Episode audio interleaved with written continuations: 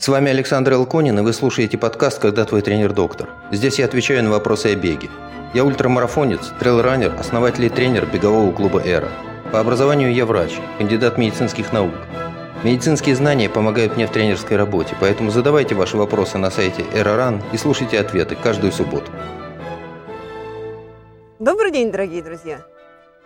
Вас приветствует беговой клуб «Эра» и его основатель, он же тренер, он же доктор Александр Элконин – Сегодня у нас 51 выпуск подкаста «Когда твой тренер-доктор».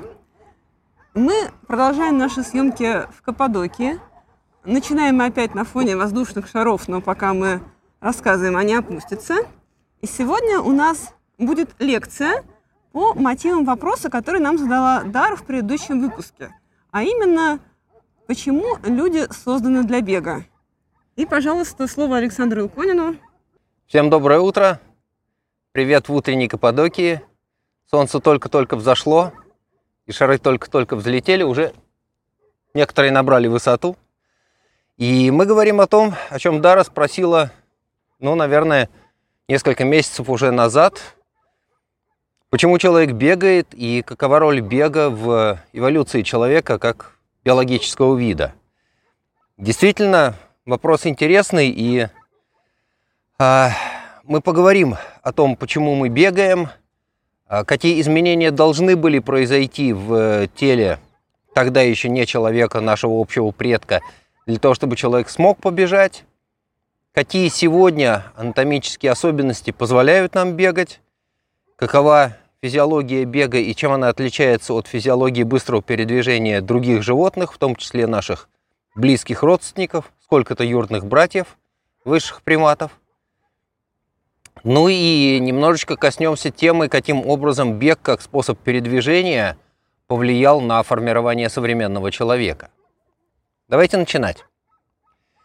А, человек учится бегать в раннем возрасте. Ну, если мы возьмем вот отдельно взятую особь, ребеночка, да, а, обычно к году человек начинает ходить, некоторые начинают ходить попозже годам к полутора, к 18 месяцам, но обычно педиатры говорят, что в общем случае ребеночек должен начать самостоятельно ходить, не держась руками, в возрасте 12-18 месяцев. И немного позже, в возрасте 18-24 месяцев, появляются первые попытки бежать. Сначала это бег больше напоминает быструю семенящую ходьбу с частым-частым перебиранием ногами, а с течением времени появляется нормальный бег со сформированной фазой полета. Где-то в возрасте от 3 до 5 лет рисунок бега ребенка уже достаточно хорошо воспроизводит рисунок бега взрослого человека. Действительно, отрезок, который нужен для формирования первоначальной техники бега, он довольно большой. Некоторые учатся бегать, ну, начинают нормально бежать с рисунком бега, который похож на рисунок бега взрослого человека, только годам к пяти. Такие дети тоже бывают, ничего страшного в этом нету, это нормальное развитие, которое чуть-чуть попозже наступает. А если мы посмотрим на то, как быстро перемещаются в пространстве а, приматы, ну, ближние к нам а, родственники. А, у низших обезьян бег напоминает бег четвероногих.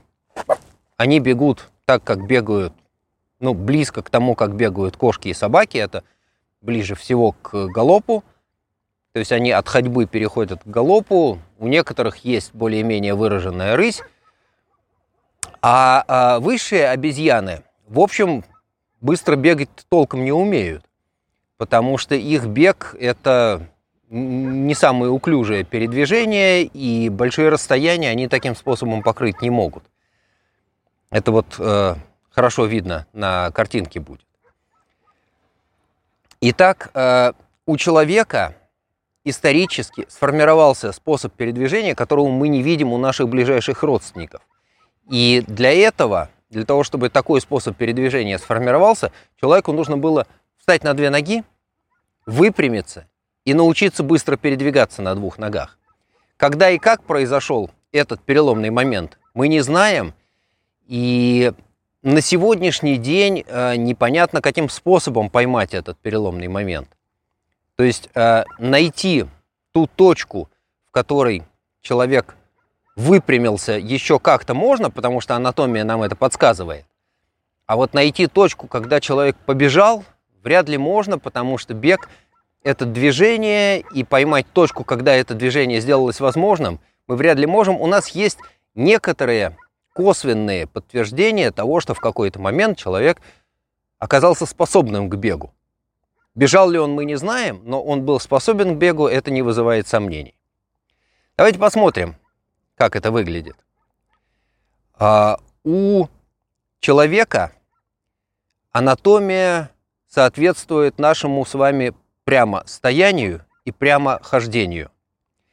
Потому что таз человека направлен вертикально, он низкий, и э, подвздошные ости опущены вниз, развернуты в стороны. А в какой-то мере это и следствие того, что у человека плод рождается с крупной головой, и такое положение таза позволяет головке плода пройти через родовые пути, через отверстие в малом тазу. Соответственно, прямо стоянию и прямо хождению у нас а, сформировался почти прямой, ну близкий к прямому угол между головкой и шейкой бедренной кости, и бедренная кость стоит достаточно широко. Она почти прямая и довольно длинная. По сравнению со всеми остальными животными, у человека очень длинная бедренная кость. Это длинная кость, и длиннее ее может быть только э, кость э, большеберцовая. Соответственно, такому изменению костного скелета, и, видимо, одновременно с этим изменением костного скелета, произошли изменения в мышечной системе, потому что сильно укоротилась большая ягодичная мышца. Это основная мышца, которая поддерживает наше прямостояние и прямохождение, и она постоянно находится в небольшом напряжении, удерживая туловище от падения вперед.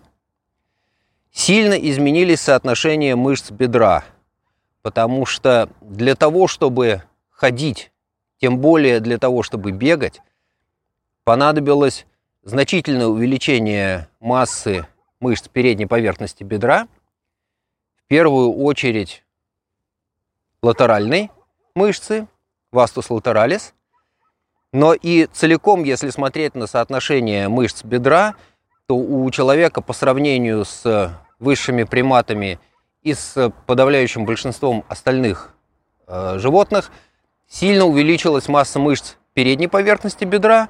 Понятно почему, потому что нам нужно постоянно удерживать колено от сгибания. С другой стороны, относительно мышц передней поверхности бедра уменьшилась масса мышц задней поверхности бедра, и они приобрели совсем другую роль, они сделались мышцами, которые позволяют нам быстро оторвать ногу от опоры в беге. В ходьбе роль этих мышц не такая высокая. А особенность человека в том, что мы стоя и при ходьбе находимся в состоянии почти прямой ноги. Вот колено не согнуто, а оно почти разогнуто. И такое положение требует относительно небольшого напряжения мышц. Зато в беге при амортизации – Мышцы передней поверхности бедра работают и работают довольно интенсивно, потому что им надо поймать тело, самортизировать нас. И, наконец, э, мы переходим к самому интересному, что сформировалось у человека и что позволяет ему бежать так быстро, как человек умеет бегать. Это э, особенности анатомии. У нас есть э, удивительный инструмент, у нас есть человеческая стопа – Человеческая стопа представляет собой систему рычагов и пружин, которая, с одной стороны, амортизирует на каждом приземлении, и с другой стороны, позволяет эффективно оттолкнуться, улететь в беге в следующий шаг. Если мы посмотрим на э, то, что известно сейчас по анатомии древних предков человека, мы увидим интересное изменение – а по сравнению с древними предками у современного человека увеличился угол между пяточной костью и костями предплюсны-плюсны, стопа сделалась более плоской. Потому что, глядя на останки древних людей, видно, что их пяточная кость смотрела гораздо более вертикально вниз по сравнению с современным человеком. И сильно изменились соотношения между э, плечами рычага от голеностопного сустава до э, плюсно-фалангового сочленения большого пальца и между тем же голеностопным суставом и точкой прикрепления ахиллова сухожилия. У современного человека это соотношение близко к двум третям трети. Две трети приходится на расстояние от голеностопного сустава до э, э, плюсно-фалангового сочленения большого пальца, основной точки, куда приходится вес на приземлении при беге босиком. Ну, мы рассматриваем бег босиком и поговорим о, о том, что бег в обуви немножко меняет биомеханику, но если человека разуть, он бежит так, как у него это заложено, что называется, конструкцией. Так вот, две трети приходится на расстояние между голеностопным суставом и э, суставом между большим пальцем и предплюсной, и одна треть приходится на расстояние между голеностопным суставом и точкой прикрепления ахиллова сухожилия, пяточной костью. У древнего предка человека э, гораздо большее расстояние приходилось на переднее плечо рычага, то есть между голеностопным суставом и суставом большого пальца с предплюсной.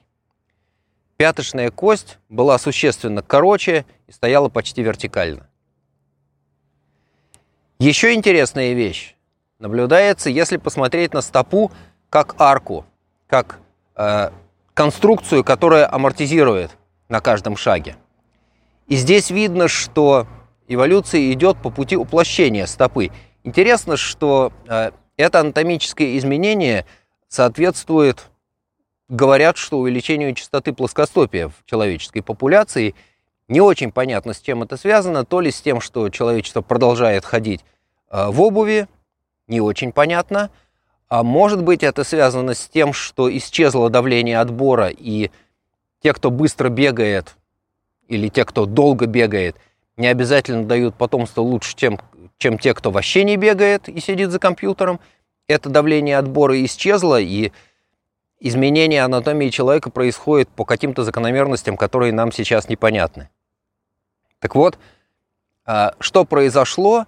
А, стопа человека уплощается.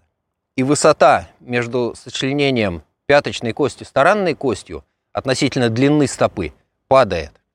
У э, неандертальцев, у древних предков человека, которые, впрочем, не являются нашими прямыми предками, у нас есть с ними не очень большое родство, потому что популяция неандертальцев исчезла в Европе примерно тогда же, когда анатомически современный человек там стал расселяться. То ли выдавили, то ли скушали, мнения расходятся. Но говорят, что скушали тоже, потому что э, следы воздействия человека на костях неандертальцев есть. И может быть, это воздействие его э, соплеменников, а может быть и воздействие наших с вами общих предков, э, так называемого анатомически современного человека. Так вот, а стопа неандертальца была гораздо выше, и арка этой стопы была существенно выше, чем арка стопы у анатомически современного человека. Я посчитал проценты, там получается ну, соотношение примерно там, 28% а, а, э, и 18% у современного человека. Хотя я не уверен, что такие исследования действительно делались. Проблема в том, что э, останков неандертальцев с э, хорошо сохранившейся пяточной костью пока не нашли. Да, вот то, что есть, это э, реконструкция из разрозненных останков. Ну и, наконец, мы с вами перебираемся к очень интересной теме, потому что мы говорим о физиологии. С одной стороны, у нас есть особенности мышечной системы, которые позволяют человеку двигаться, может быть, не очень быстро, но зато очень долго. И в первую очередь это определяется составом наших мышц. А, исследуя состав мышц у современного человека и высших обезьян, видно, что у нас примерно одинаковое соотношение волокон чисто аэробных и чисто анаэробных. Но зато небольшие различия в составе аэробных и анаэробных волокон реализуются за счет относительного содержания так называемых промежуточных волокон, то есть тех, которые умеют двигаться и за счет анаэробного гликолиза, и за счет аэробного процесса. И э, у человека общее количество волокон, которые в состоянии использовать кислород, существенно больше, чем у шимпанзе. Вот эти исследования есть, и они однозначно говорят о том, что у человека способность использовать кислород для передвижения гораздо больше, и это то, что обеспечивает на периферическом уровне нашу с вами выносливость, способность быстро бежать, используя для движения аэробный процесс. Эффективный процесс, который позволяет выработать много энергии на то же количество топлива, гликогена. А есть еще одна интересная особенность, связанная с передвижением. И в этом случае мы рассматриваем сравнение человека с четвероногими, с травоядными, с парнокопытными, с непарнокопытными. А у собак эта закономерность тоже есть, она менее выражена, но человек толком никогда не охотился на собаку. А вот на травоядных человек охотился. И следы этой охоты есть, они несомненные. И здесь вопрос, э, каким образом человек добирался до э, своей жертвы тогда, когда еще не было изобретено метательное оружие. Потому что э, копья и тем более луки со стрелами появились существенно позже, чем мы видим останки животных, которых наверняка это видно по следам на костях – на которых человек охотился, которых человек убивал и благополучно кушал. Потому что, ну, кости в кострах. Это однозначное свидетельство того, что человек охотился. А, предваряя кадры, которые снимает сейчас Оля, скажу, что собака тогда еще приручена не было, и останков собак в древних человеческих поселениях тогда не находят. А вот э, кости животных, да, находят, и человек на них охотился. Ну и надо понять, каким образом-то добраться до жертвы, если жертва иногда крупнее, и однозначно на коротком отрезке жертва бегает быстрее. Там та же зебра, антилопа, она человека обгоняет. Нет у человека способности бежать так быстро. Зато у человека есть способность бежать очень долго. И тут появляется интересная вещь. Смотрите, и э, очень интересные вещи можно увидеть, если глядеть на э, костные останки, которые нам достались. А за последние, ну, лет 40, наверное, есть множество исследований, которые пытаются сравнить э, костную систему неандертальца с костной системой анатомически современного человека. И как-то объяснить на основании разницы в костной системе разные способности к передвижению. В частности, если мы посмотрим на скелет неандертальца, мы увидим, что неандерталец был поменьше нас ростом, пошире нас, с длинными ключицами, с широкой бочкообразной или цилиндрической грудной клеткой, с относительно современного человека короткими и мощными конечностями. И эти различия очень хорошо видны вот на картинке с бедренной костью, которая у неандертальца, нарисованная слева. Короче, толще, мощнее, а почти круглого сечения, с выраженными шероховатостями, неровностями, которые соответствуют точкам прикрепления мышц. И это свидетельствует о том, что усилие которое передавали эти мышцы, было большим, с мощными, широкими суставными поверхностями у современного человека эти суставные поверхности существенно меньше. И ученые предполагают, что такие особенности костной системы отражают разницу в мышцах, что мышцы у неандертальца были мощнее, Э, скорее всего, максимальная сила, которую неандерталец мог развить, тоже была больше. Во всяком случае, особенности костной системы говорят, что, скорее всего, мышечная сила тоже была больше. А как это может отразиться на способности к передвижению? Учитывая то, что кости показывают значительную массу мышц задней поверхности бедра, и вообще мышечная система выглядит как более крупная, более мощная, есть основания предполагать, что неандерталец был, ну, очевидно, хорошим ходаком и, по всей видимости, быстрым бегуном.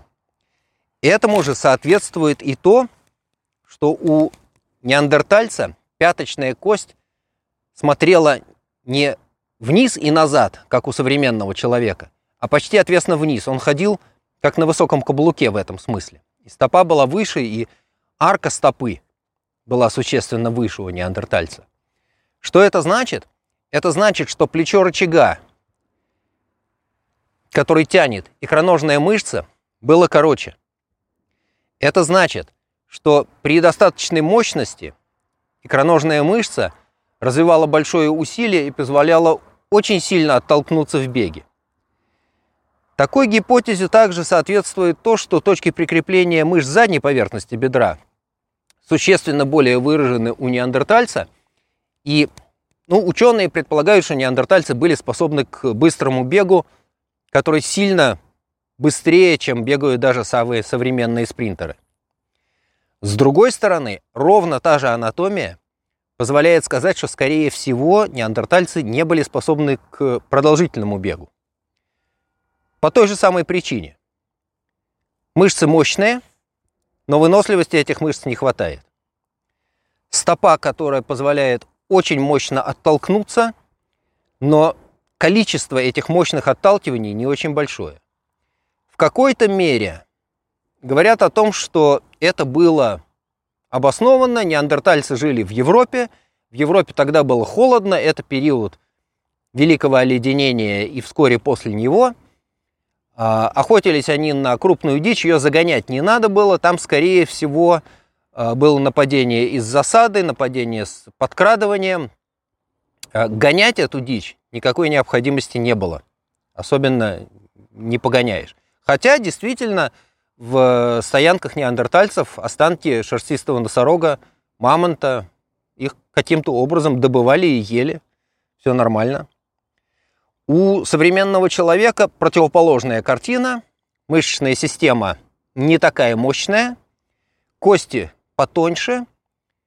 Точки прикрепления э, мышц к костям оставляют не такие значимые следы. И стопа гораздо более плоская. Такая стопа по-прежнему может хорошо ходить.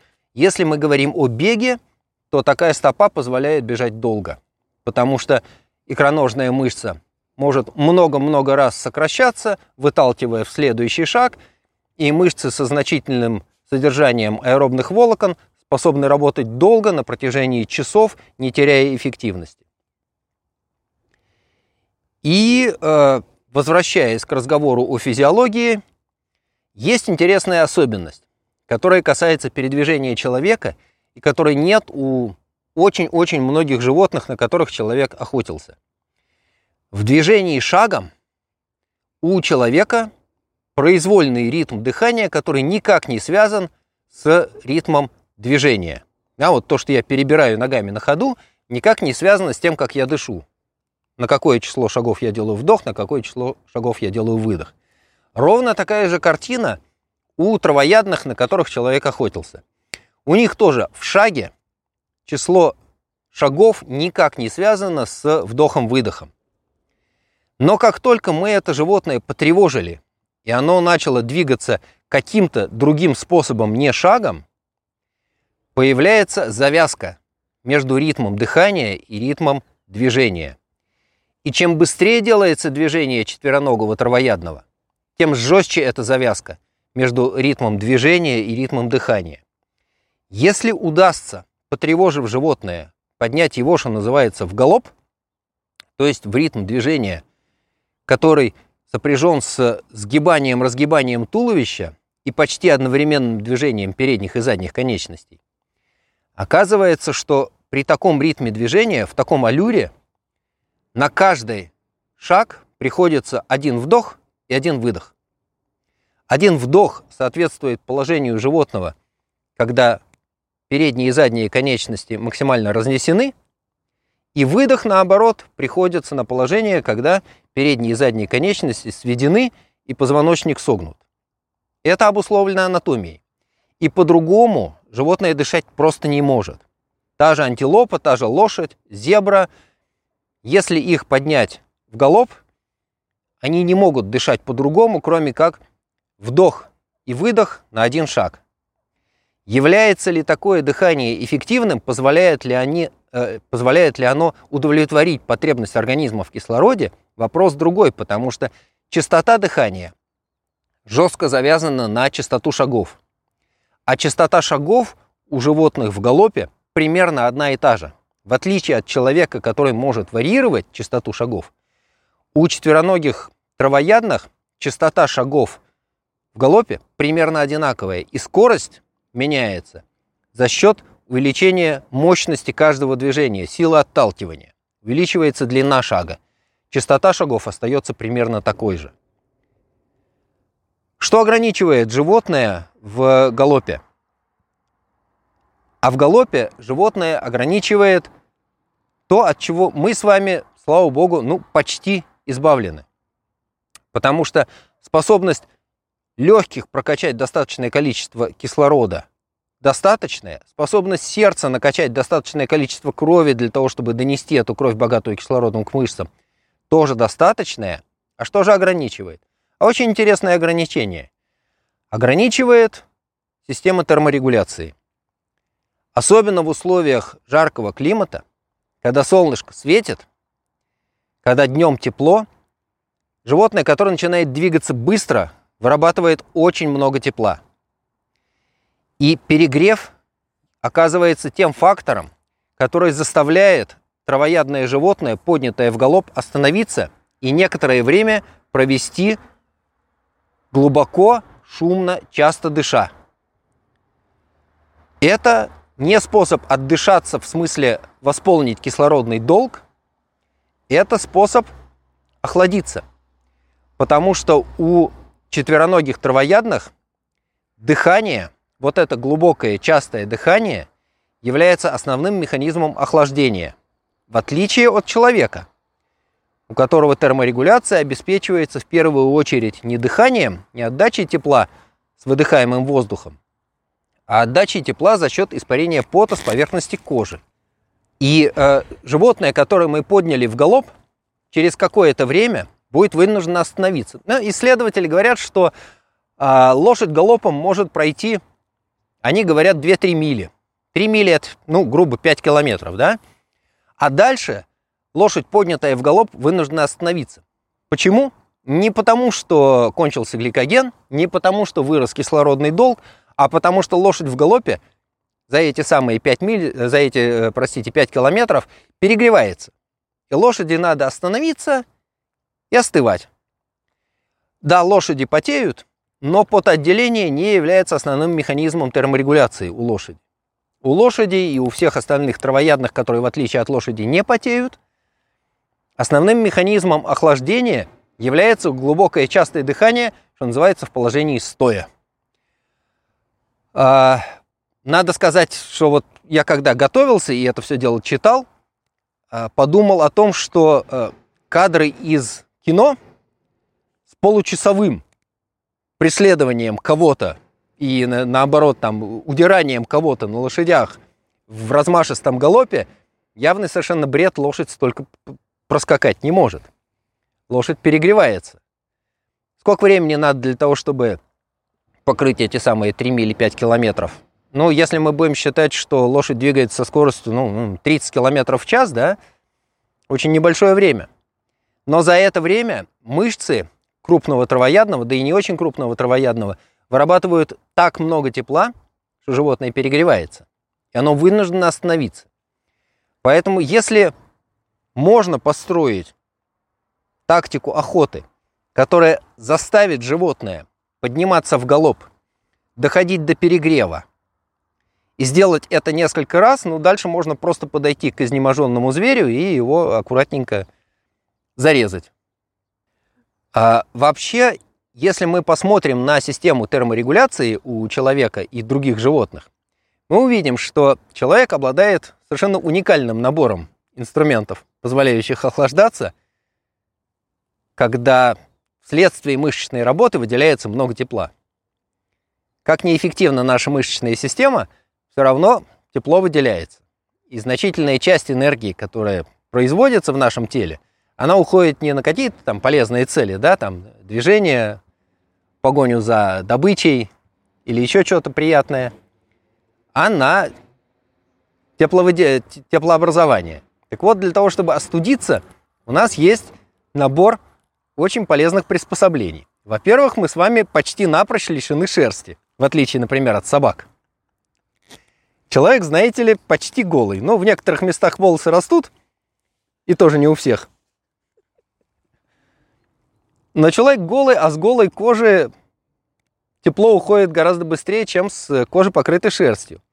Потому что, смотрите, какая интересная вещь. Даже в Африке, в жаркой, где много солнца, все звери покрыты шерстью, в отличие от человека. И им приходится придумывать какие-то другие механизмы отдачи тепла, потому что шерсть, она, в общем, хороший такой термоизолятор. И этим собакам на утреннем холодке вполне себе комфортно. А меня пробирает, потому что с утра здесь было плюс 5. Но сейчас, слава богу, солнышко вышло и стало немножко теплее. Вот. А собакам тепло независимо от того, какая температура снаружи. Они до нуля себя будут хорошо чувствовать, особенно если ветра нету. Кстати, говорят, что овцам и до плюс 15, э, до минус 15 вполне комфортно, если нет большого ветра. Им все равно тепло, потому что толстая шерсть. Ну, если это овца не стриженная. А стриженную овцу жалко, потому что ей холодно. Ну так вот, а, у человека голая кожа, из голой кожи тепло уходит гораздо быстрее. Мало того, у человека есть Единственная в своем роде система терморегуляции – это потовые железы. Человек потеет. И человек потеет очень интенсивно. И пот, испаряясь с поверхности кожи, уносит много тепла. А способностью потеть, кроме человека, обладают также некоторые животные, в том числе, кстати, и лошади. Но по интенсивности потоотделения, по количеству пота, который человек способен выделить на единицу массы тела, мы с вами совершенно уникальны. И пот, испаряясь с поверхности кожи, уносит тепло. Это механизм терморегуляции, который делает человека устойчивым к перегреву. И мы с вами весьма устойчивы к перегреву, и человек в этом смысле сильно отличается от э, большинства животных, потому что мы способны активно двигаться в условиях дневной жары вот там стоять и лежать в условиях дневной жары. Многие животные способны, и вот нынешние африканские картинки вполне себе солнышко светит, зебры пасутся. Все нормально. Но если заставить зебр двигаться, их хватает не очень надолго. Почему? Потому что они при этом перегреваются. А мы с вами способны двигаться без большого перегрева, да, потеем. Да, а если двигаться долго, то потеря жидкости делается значимой. Но эта значимость проявляется, когда при потере больше 5% мышечной массы человека, если мы возьмем человека массой 70 кг, надо потерять 3,5 литра пота. Это довольно много. Это надо двигаться, ну, несколько часов для того, чтобы столько пота потерять. За несколько часов можно много чего успеть сделать. Во всяком случае, в общем, нету животных, которые способны несколько часов двигаться без перерыва с достаточной скоростью, со скоростью, которая сопоставима со скоростью быстро бегущего человека. Мы уже полчаса в эфире. Кто нас смотрит сейчас в YouTube, то видел, что в предыдущей половине нашего подкаста а, в наш кадр зашла сначала одна собачка, потом две, потом три, потом четыре. Потом они в кадре же подрались, сломали нам микрофон. А, мы вынуждены были от них удрать на 6 километров от первой точки съемки – Поэтому пока мы удирали, солнце встало, и картинка существенно поменялась. Надеюсь, что новая картинка еще красивее. И если вам нравится все, что рассказывает Александр о том, почему люди приспособлены к бегу, то, пожалуйста, ставьте лайки, сердечки и звездочки нашему подкасту и подписывайтесь на нас везде, где вы нас слушаете и смотрите. А это подкаст «Когда твой тренер-доктор» и э, наш YouTube-канал «Эра, подчеркивание, ран». Мы продолжаем. И мы продолжаем говорить о том, какие именно особенности человека позволяют ему быть не очень быстрым, но очень выносливым бегуном. И мы говорили с вами о том, что в отличие от подавляющего большинства животных и в отличие от, в общем-то, всех животных, на которых человек охотился, а, человек не покрыт шерстью, мы с вами голые, а это значит, что с нашей кожи уходит большое количество тепла, и наш механизм теплоотдачи через голую кожу гораздо эффективнее, чем у животных. Мало того, у человека есть очень мощная система потоотделения, и по интенсивности потоотделения человек, наверное, является чемпионом мира, если сравнивать его со всеми животными, даже с такими потеющими, как лошадь. Человек потеет не как лошадь, а гораздо интенсивнее. И а, за счет интенсивности потоотделения, за счет испарения пота с поверхности голой кожи, человек способен очень эффективно отдавать тепло во внешнюю среду, даже в тех ситуациях, когда температура внешней среды выше температуры человеческого тела, все равно эта терморегуляция работает, потому что пот, испаряясь, забирает энергию. Так вот, а за счет такой эффективной системы теплоотдачи человек способен в течение длительного времени сохранять большую физическую активность, выдерживать значительную физическую нагрузку – и если речь идет о беге, человек способен долго бежать. Это будет не очень высокая скорость, но передвижение с непрерывной не очень высокой скоростью оказывается в конце концов эффективной стратегией преследования, например, а, крупной травоядной жертвы. Потому что крупная травоядная жертва в этой ситуации не может передвигаться шагом, это слишком медленно.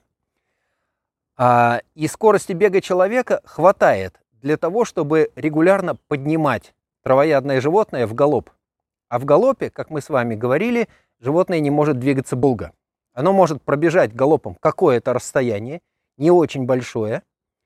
И у подавляющего большинства травоядных расстояние, которое оно может преодолеть в галопе, сопоставимо тем расстоянием, которое может преодолеть крупный хищник, преследуя жертву. А у крупных хищников действует ровно то же ограничение. Они вынуждены остановиться из-за перегрева. Те же гепарды дальше километра не бегают со своей феноменальной скоростью. Почему? Потому что они перегреваются. Дальше животное вынуждено, что хищник, что жертва, они вынуждены остановиться и какое-то время провести в покое на глубоком частом дыхании. Ритм дыхания у них остается, но они при этом не двигаются, и дыхание служит им механизмом теплоотдачи. Они через легкие, через дыхательные пути выдыхаемым воздухом отдают тепло во внешнюю среду. У человека такой необходимости нет. Поэтому регулярно поднимая преследуемое животное в галоп, заставляя его перегреваться, не давая ему времени отдышаться и, главное, не отдышаться, а остынуть, человек доводит жертву до изнеможения. Дальше можно подойти и благополучно зарезать тем инструментом, который есть не очень эффективный инструмент, метательное оружие в те времена, когда люди использовали подобную стратегию загонной охоты, еще не изобрели, но способность приблизиться к жертве оказывается достаточной для того, чтобы быть удачливым охотником. Конечно, для этого надо уметь бегать, и это умение, которое нарабатывается тренировками, ну, в общем, с детства. Да, если мы посмотрим на образ жизни тех племен, которые до сих пор добывают себе пропитание охотой в условиях жаркого климата – такие стратегии загонной охоты с некоторыми модификациями у них сохранились. Есть еще одна особенность, которая хорошо используется при подобных стратегиях загонной охоты. Дело в том, что у человека и у всех животных энергостоимость, то есть энергоемкость способов передвижения отличается в зависимости от скорости. Смотрите, на медленном шаге мы с вами на единицу расстояния тратим довольно много энергии. И если мы будем увеличивать скорость шага, стоимость, энергетическая стоимость нашего движения будет постепенно падать. И у человека, и у всех животных есть некая оптимальная скорость движения, при которой шагом количество кислорода, которое мы потребляем на единицу покрытого расстояния оказывается минимальным, оптимальным. У человека такая оптимальная скорость шага примерно 5,5-6 км в час. Неудивительно, обычно, когда говорят о скорости пешехода, о скорости быстрого пешехода, да, быстрым шагом, говорят это 5,5-6 км в час. Если мы с вами будем увеличивать скорость шага, энергозатраты на единицу расстояния будут расти. Ровно тот же феномен наблюдается у всех, кого человек преследует в качестве дичи. У лошади, у антилопы, у зебры, у коровы, у всех.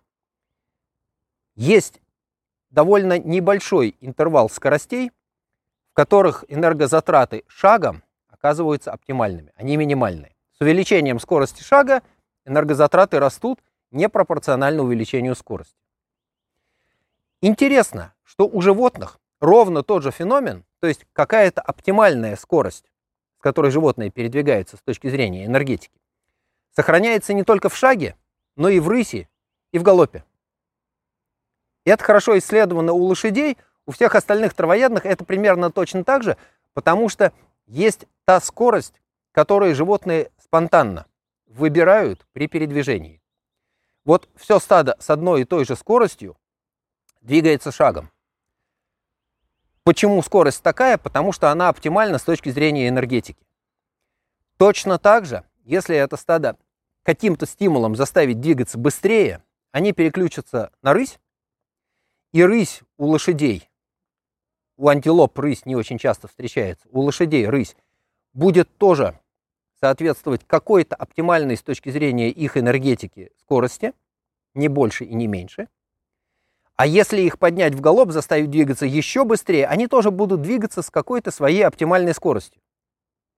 Это та скорость, которая позволяет им лучше всего дышать, потому что мы говорили, что у них дыхание завязано на ритм бега, а ритм бега происходит в одном и то, с одной и той же частотой шагов.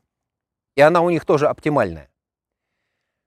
А если заставлять лошадь двигаться быстрее, она уходит от своего оптимума.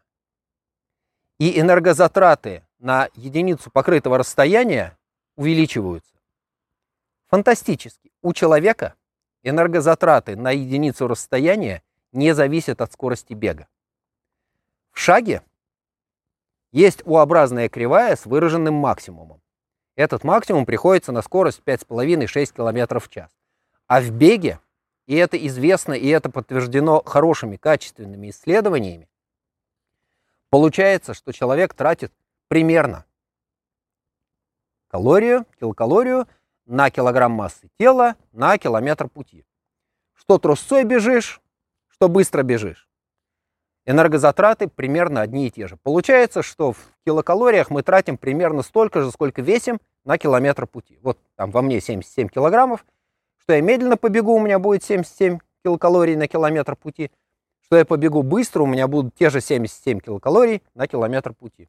Вот такая особенность нашей физиологии, такая особенность нашей энергетики, и она позволяет нам тратить энергию примерно так, как нам это нужно. Мы не зависим от своего оптимума. Другое дело, что у каждого есть какие-то свои оптимальные скорости, на которых ему бежать комфортнее всего, но с точки зрения энергетики примерно одно и то же. Что ты бежишь медленно, что ты бежишь быстро, у тебя энергозатраты примерно одни и те же. Таким образом, получается, что если человек способен двигаться достаточно быстро, чтобы регулярно поднимать свою жертву в галоп, в энергетически невыгодный для нее режим передвижения, и при этом не давать ей времени отдышаться, отдать тепло во внешнюю среду, ну вот так и устраивается Э, загон животного до полного изнеможения. А, надо сказать, что предположение, что человек способен в одиночку таким способом загнать здоровое животное, оно, ну, так, на грани фантастики. Потому что сравнение скоростей передвижения человека, ну, сколько человек бежит? 15 километров в час по пересеченной местности. То есть 4 минуты на километр. Это довольно быстро по пересеченке. И если смотреть на сегодняшних быстрых бегунов, ну да, они способны выдать 4 минуты на километр по пересеченной местности, хотя таких не очень много, да, вот средний человек с улицы гарантированно так не побежит, окей. Это были другие люди, они всю свою жизнь с юности бегали, и тот, кто не умел бегать, тот, кто не был способен к такому бегу, он не выжил, не дал потомства. Тем не менее, мы понимаем, что сегодняшние бегуны, они бегают быстро. И когда мы говорим о том, что кто-то способен бежать по пересеченке со скоростью 4 минуты на километр, но это сильно быстро, да? У э, лошади те же 4 минуты на километр, это рысь и не очень быстрая рысь. То есть, если преследовать таким способом лошадь, ее придется преследовать очень-очень долго. А что может помочь? И что так по догадке антропологов помогло человеку использовать свою способность к длительному бегу для того, чтобы эффективно использовать загонную охоту? Человек охотится не в одиночку. Человек – животное, ну не сказать стайное, но групповое, социальное. И если построить охоту таким образом, что загонщики могут меняться на одной и той же жертве, ну, подошли к э, стаду, да, спугнули его, подняли в галоп. Стадо побежало. После какого-то расстояния загонщики меняются, но для этого надо, чтобы другая группа загонщиков подошла с другой стороны, с той стороны, куда первая группа погонит стадо. И вот так в несколько групп загонщиков действительно можно стадо гонять по кругу или по какой-то сложной линии, меняя загонщиков, чтобы со свежими силами можно было снова и снова поднимать стадо в энергетически невыгодный для них и терморегуляционно невыгодный для них режим. В конце концов, кто-то из э, этого стада окажется слабым, остановится, ну, потому что одиночную дичь так не гоняют, так гоняют парнокопытные, на которых человек охотился, и не парнокопытные, они стадные животные. Вот кто-то из этого стада окажется слабым, и он окажется добычей. Вот такая стратегия загонной охоты, она работает, и она работает, в общем, до сих пор. Другое дело, что э, загонщики сейчас, может быть, не бегают, а передвигаются какими-то другими способами. Но идея загонной охоты со сменой загонщиков, с чередованием, она у человека есть, и она реализована до сих пор. Говорят, что примерно такими же стратегиями пользуются э, псовые хищники. Да, волки, э, гиеновидные собаки в Африке, которые очень выносливые бегуны и примерно таким же способом гоняют стада, пытаясь загнать кого-то, ну, кто окажется самым слабым. Таким образом, если посмотреть с точки зрения эволюции, получается, что способность долго бегать позволила человеку сделаться эффективным охотником, Мало того, в качестве охотника человек при этом оказался хорошим конкурентом других хищников, потому что он использовал не такую стратегию, как эти хищники, и он охотился не тогда, когда охотятся эти хищники. А та ниша, которая была связана с нападением из засады в жаркой Африке, была благополучно занята, потому что крупные кошки таким способом охотятся. А стратегия, связанная с нападением на жертву за счет рывка на коротком расстоянии, тоже была занята. Это гепард. Не катит. С гепардом человек конкурировать не может. Гепард бегает быстрее, ну и при прямой встрече человеку не поздоровится. Хотя гепарды избегают агрессивных действий по отношению к тем, кто не является добычей. И гепард на человека не охотится. Гепард охотится на небольшую копытную дичь. Тем не менее, а, отнять добычу у гепарда можно, но охотиться лучше, чем гепард в тех же условиях, используя ту же стратегию, невозможно. Но человек использовал свой подход, и он оказался дневным хищником, если говорить об охоте. А, использовал стратегию загонной охоты. Идея была в том, чтобы либо в одиночку, но это надо быть фантастическим бегуном, либо более вероятно группой регулярно поднимать стада в энергетически невыгодный и терморегуляционно невыгодный для них режим движения, загнать кого-то в изнеможение, и этот кто-то, кто оказался, кто оказался загнанным, делается добычей, его благополучно съедят, и антропологи находят следы э, животных с остатками, со следами на костях, которые говорят о том, что эти кости скоблили орудием, значит, их ели, кушали. Иногда это кости с э, следами термического воздействия, то есть они побывали в костре. Стало быть, и огонь тогда тоже уже у человека был. Ну вот мы с вами и добрались до того, что э, эволюционно, непонятно когда, способность человека стоять прямо, ходить прямо, соответствующими изменениями в костной системе, соответствующими изменениями в распределении мышц, с изменением баланса мышечной массы передней и задней поверхности бедра, с отвязкой ритма движения от ритма дыхания, потому что на бегу человек дышит, ну, так, как ему удобно. Кто-то на два шага, кто-то на три шага, у кого-то асимметричный ритм, 2-1, 3-1, 3-2, бесконечная вариация ритма. Я видел людей, у которых вообще ритм дыхания был отвязан от ритма шагов, хотя таких немного. Так вот, у человека за счет прямохождения и прямостояния ритм дыхания оказался отвязанным от ритма движения. У потенциальной дичи человека ритм дыхания очень жестко завязан на ритм движения, как только мы заставляем животное двигаться быстро. А частота и длина шагов у человека, в отличие от животных, тоже варьируются, потому что у животного есть примерно одна частота шагов, как только мы его заставляем двигаться э, быстрее. И увеличение скорости происходит за счет увеличения длины шага. С частотой шагов большинство четвероногих ничего толком сделать не могут. А человек может играть и длиной шага, и частотой шагов, хотя, конечно, у каждого, кто бегает, есть какая-то своя привычная оптимальная частота шагов. Понятно, что на спринте шаги будут почаще, на медленной трусе шаги будут пореже, а так, ну, все, конечно, стараются вытащить из себя эти самые заклятые 180 э, шагов в минуту. Не у всех получается. Тем не менее, известно, что частотой шагов человек способен играть лучше, чем подавляющее большинство четвероногих. А поскольку у человека э, ритм дыхания отвязан от ритма движения, мы можем играть частотой и глубиной дыхательных движений гораздо лучше, чем животные. Эффективность дыхания в этом смысле оказывается выше, потому что при любой частоте шагов, при любой силе отталкивания, возможности нашей системы внешнего дыхания заведомо достаточны для того, чтобы обеспечить мышцы достаточным количеством кислорода. Другое дело, что сердце может не прокачать достаточное количество крови, чтобы эта кровь дошла до мышц.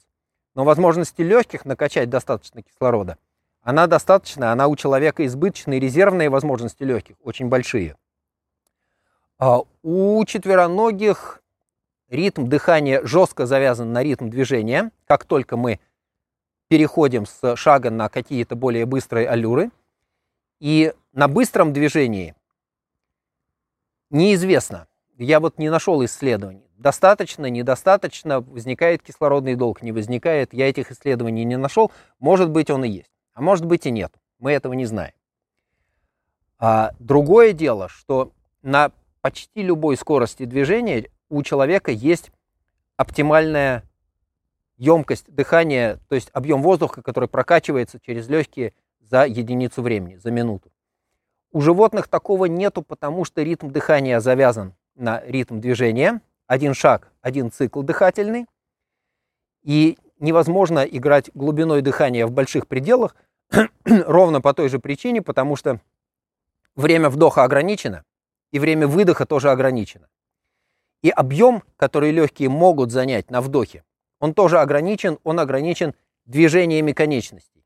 Когда конечности разнесены, это максимальная глубина вдоха. Глубже не сделаешь. Животное не может опустить диафрагму ниже, как человек во время бега. Почему? Потому что содержимое брюшной полости не дает опустить диафрагму ниже. То же самое касается глубины выдоха, максимально сведенные конечности и содержимое брюшной полости подпирает диафрагму, вот вам вся глубина выдоха. Да, больше вы не сделаете. По сути, этот насос, он работает даже если отключить, собственно, дыхательную мускулатуру у животного – этот насос за счет разведения, сведения конечностей, он будет работать по-любому. Ну и, конечно, главное, что э, отличает механизмы дыхания у человека и животного, это синхронизация э, движения с дыханием, потому что на всех быстрых аллюрах у животных есть жесткая завязка. Прям вот один к одному. Один вдох, один выдох на один шаг, на одно движение бегового шага, на один цикл двигателя. У человека это не так, и человек способен варьировать свое движение и дыхание в зависимости от своих потребностей. Таким образом, получается, что э, даже если не в индивидуальном режиме, а в группе, человек способен эффективно осуществить стратегию загонной охоты, заставляя животных двигаться быстрее, чем это оптимально для них, что с точки зрения дыхания, что с точки зрения терморегуляции. Наверное, последнее более важно, потому что их заставляет остановиться не дефицит кислорода, не избыток молочной кислоты, а перегрев. Так вот, заставляя животных двигаться в невыгодном для них с точки зрения терморегуляции режиме, человек, используя стратегию групповой загонной охоты, меняя загонщиков, регулярно поднимая животных в быстрый бег, довести кого-то из стада до изнеможения, и этот кто-то делается добычей. Окей, на первом этапе это использовалось в охоте, и использование охоты сильно разнообразило рацион человека, увеличило количество белка, которое человек способен потребить. Это был источник белка гораздо более выгодный, чем э, собирательство, и по-английски это называется scavenging, а по-русски э, подбор трупов. Э, животные, которые живут таким способом, называются падальщиками. Э, либо это остатки от крупных хищников, либо это не такие крупные хищники, у которых удалось отнять их добычу, но это, короче, использование того, что оставили другие или что удалось отнять от других. Так вот, охота обеспечила человека животным белком. Это хорошая возможность расти и развиваться. Это хорошая возможность давать много потомства, потому что в голодные годы особо дети не родятся, а если и родятся, то не очень хорошо выживают. Если охота удачная, то можно нарожать много детей, и им хватит еды. А, таким образом, человек может расти и процветать как биологический вид. А следующий этап, ну, опять-таки по предположению, но по всей видимости это было так, и мы наблюдаем некоторые остатки этого. Следующий этап развития человечества, человечества связан с так называемой неолитической революцией, когда от э, охоты и собирательства человек перешел к земледелию и скотоводству. Когда это произошло в разных местах по-разному, но факт, что это произошло, и скотоводство, то есть на первом этапе, видимо, просто сопровождение стад, регулярное использование копытных как источника пропитания молока и мяса. Но для этого надо, чтобы это стадо было все время у тебя, что называется, в пределах доступности. А каким образом это сделать? Для этого надо передвигаться вместе с этим стадом. Мало того, надо научиться этим стадом управлять. И на первых этапах, и мы это до сих пор видим у некоторых полукочевых племен в Африке, которые сохранили такой свой традиционный образ жизни. Вот э, пастухи передвигаются вместе со своими стадами шагом, а если нужно, то и бегом. И расстояние, которое они покрывают за день, довольно большие, оббегая свои стада, направляя их. И способность человека бегать, несомненно, оказалась очень полезной в этом плане, потому что никаким другим стадом ты, никаким другим способом ты заблудшую овцу не найдешь, и стадо в нужную сторону не направишь, а если оно уйдет, так ты останешься без источника пропитания. И эта способность бегать, она до сих пор осталась, и бегают э, традиционно пастушьи э, народы Центральной Африки, э, Центральной и Восточной Африки, Африканского рога. Хотя сейчас у них с этим гораздо хуже, потому что традиционные пути миграции стад проходили через государственные границы, и приходится прикладывать довольно много сил для того, чтобы сохранить эти традиционные пути миграции чтобы стада по-прежнему могли передвигаться, и чтобы племена, которые кормятся с этими стадами, тоже могли передвигаться вместе со стадами, что интересно, через государственные границы. А следующим этапом, по всей видимости, является использование бега в качестве средства повседневного передвижения. А средство повседневного передвижения бег не является таким частым в современном мире, потому что ну, мы с вами просто живем в мире машин и механизмов, если нам надо попасть куда-то далеко, мы садимся в машину или едем на метро или каким-то другим способом, но механизированные способы да, передвижения. Автомобили, на худой конец велосипеды. А передвижение на большие расстояния бегом осталось там, где машин и механизмов не хватает просто потому, что жизнь бедная, или потому что для машин и механизмов эти условия передвижения ну, оказываются невозможными. Вот горы, как здесь, да, здесь никакой и велосипед не проедет. Здесь человек является, наверное, самым быстрым. Ну, может быть, человек на лошади окажется быстрее, хотя по проходимости человек без лошади выигрывает. Ну и, наконец, а, то, к чему мы с вами пришли, это использование бега как средство передвижения в спорте. Эта история совсем особенная, и мы в этом смысле какой-то венец творения. У нас получается использовать то, что создано эволюцией, те особенности анатомии и физиологии, наше прямохождение, прямостояние, особенности распределения мышечной системы, особенности мышечной композиции, способность двигаться, отвязав ритм движения от ритма дыхания, тем самым обеспечивая в очень широком диапазоне свои мышцы кровью, богатой кислородом. У нас есть очень эффективная система терморегуляции, которая позволяет человеку передвигаться на большие расстояния, эффективно охлаждая свое тело, продолжая движение в течение многих часов, чего подавляющее большинство животных лишены. Итак, дорогие слушатели, сегодня Александр по просьбе Дара сделал специальную лекцию о том, почему человек создан для бега, каким образом он эволюционировал, каким образом жизнь подталкивала его к тому, чтобы не ходить, а бегать. И, пожалуйста, если вам а, оказалось интересно то, что рассказал Александр, ставьте лайки, сердечки и звездочки нашему подкасту, везде, где вы нас слушаете. А это может быть а, подкаст «Когда твой тренер-доктор» на платформах, платформах Apple Podcast, Google Podcast, Яндекс Музыка. Ссылки на все подкаст-платформы, их у нас 8, найдете на главной странице нашего сайта era.ran. И самое главное, подписывайтесь и ставьте лайки а, на нашем YouTube-канале «Эра подчеркивание РАН». И до встречи на следующей неделе. А мы Дарье Бандану дадим? Дадим Дарье Бандану. Она Ха. ее вполне заслужила. Интересная тема. Да, и Дарье мы дадим бандану, такую же, как сейчас вот на мне, эра бандану. Они у нас бывают белые, а, черные или оранжевые. И самое интересное, где мы ее дадим? Мы проведем наш следующий кемп в Алю-Денизе, это тоже Турция.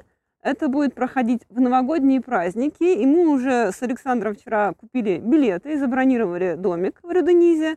И мы знаем, что Дара будет с нами, и именно там мы вручим ей бандану в прямом эфире. А может быть, может быть, вручим. Хорошо, всем спасибо, и до следующей недели. Всем, Всем пока. пока.